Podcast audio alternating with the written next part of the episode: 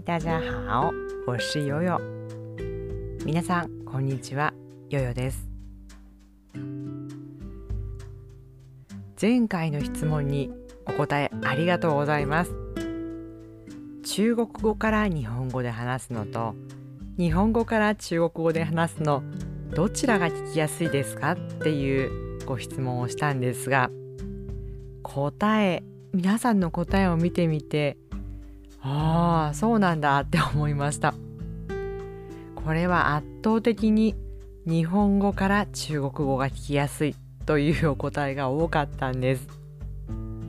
で面白かったのがあるリスナーさんが中国語から日本語を聞いているとああ外国人が日本語を勉強する時ってこういう気持ちなんだと思ったと。そうかもしれませんね。はり日本語ネイティブの私たちにとっては日本語を先に聞いて次に中国語を聞く方が分かりやすいのかもしれません、まあ、これからしばらくも基本的には日本語から中国語。時々は私の練習のために刺激になるのでね。先に中国語から日本語っていうのもやってみようかなと。今はそう考えています。皆さんからも何かこんなのを試してほしいっていうリクエストがあったらぜひぜひお寄せください今日お話ししたいのはこの前行ってきた大人の遠足です今天我要说的话题是春游，是大人的春游，不是学校的。不是小孩的。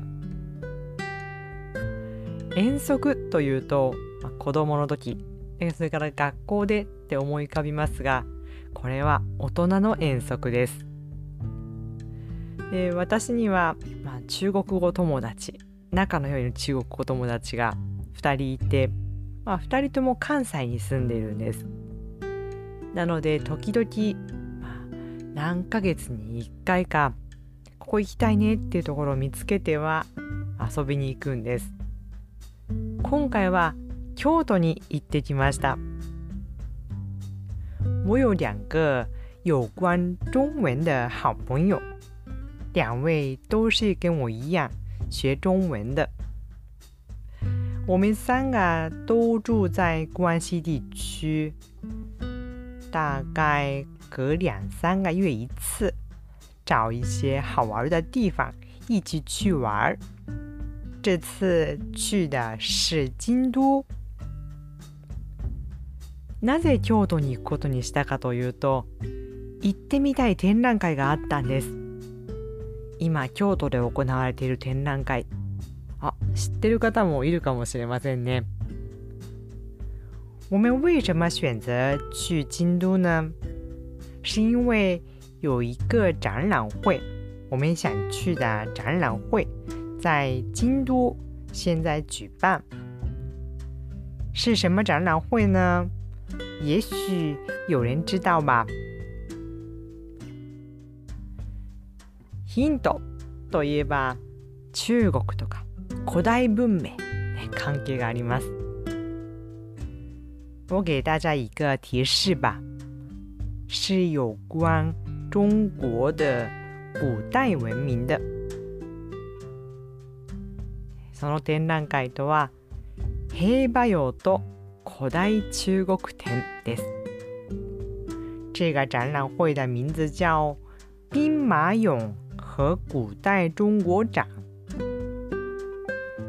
京都にある京セラ美術館というところで開催されていてでこの京セラ美術館私は初めて行ったんですけれども京都の有名な観光地平安神宮というところのすぐ隣なんです。这个展览会是在京都的一家美术馆，叫京瓷美术馆举办。我这次第一次去，竟然发现这个京瓷美术馆是在京都最有名的旅游景点之一平安神社的旁边，就在隔壁。私は神戸から電車に乗って新快速電車というんですがだいたい1時間ぐらいかな。京都まで行って京都駅からバスに乗って平安神宮の前まで行きました。なのでだいたい家から美術館までうーんまあ2時間弱ぐらいでしたね。我是从神户坐电车，坐的是叫新快速电车到京都去。到了京都站之后，换乘巴士，坐巴士到平安神社那边。大概的旅程是从神户到平安神社。不到两个小時吧。で今美術館ってこういう人気がある展覧会は事前予約制なんですね。で行く前に友達が時間を予約してくれていて時間になったら入ることができました。平日だったので幸いそれほど混んでおらず、まあ、スムーズに入れました。目前因为疫情的关系，很多受欢迎的，有很多人想去的美术馆啊、展览会啊，都会采取体检预约制。这次的这个兵马俑展也是一样的。我朋友帮我们先预定，到了预定的时间之后可以进去。因为平日呢不是周末。所以人也不是特别多，我们顺利入场。で、私は全然こういう古代の歴史とに詳しくないんですよ、実は。なので、兵馬俑って聞いたことはあるんですけども、ほとんど知識がない。なので、音声ガイドっていうね、えっ、ー、と素敵な声優さんが音のガイドをしてくれるそういうガイドを聞きながら見て回りました。说实话，我对古代文明 不是特别感兴趣，也不太熟悉。什么都不知道的情况之下去参观呢？我借了一台所谓的声音导游机。是非常有名的男性声优，为我们解说各种文物的。我边听边去参观。いやもう時代で言ったら紀元前紀元前の話ですよ。もうその時代にこんなに精密なというのかな高い技術で作られたものがあるってっていうことに驚きましたね。这些文物是在公元前制造的呢。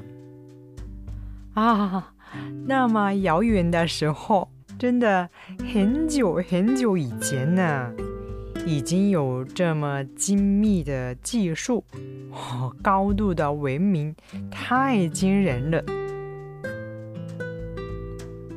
啊，特に見どころ迫力があったのはやはりその兵士の像と 馬の像。おそらく皆さんも私もですね教科書の中で見たことがあるような像があるんですね。まあその像の迫力大きさ重量感重さを感じるようなこれは目の前で見るといや来てよかったなと思いました。这展览的压轴的地方，就是最好看的地方，是我们都在课本上、历史课本上应该看过的兵啊、马啊这些塑像啊，就在我面前。这个时候，我觉得啊，真的是来对了。えー、展覧会を見終わった後は外でみんなで写真を撮ったり それから、はい、京都の美味しいものを食べに行きました。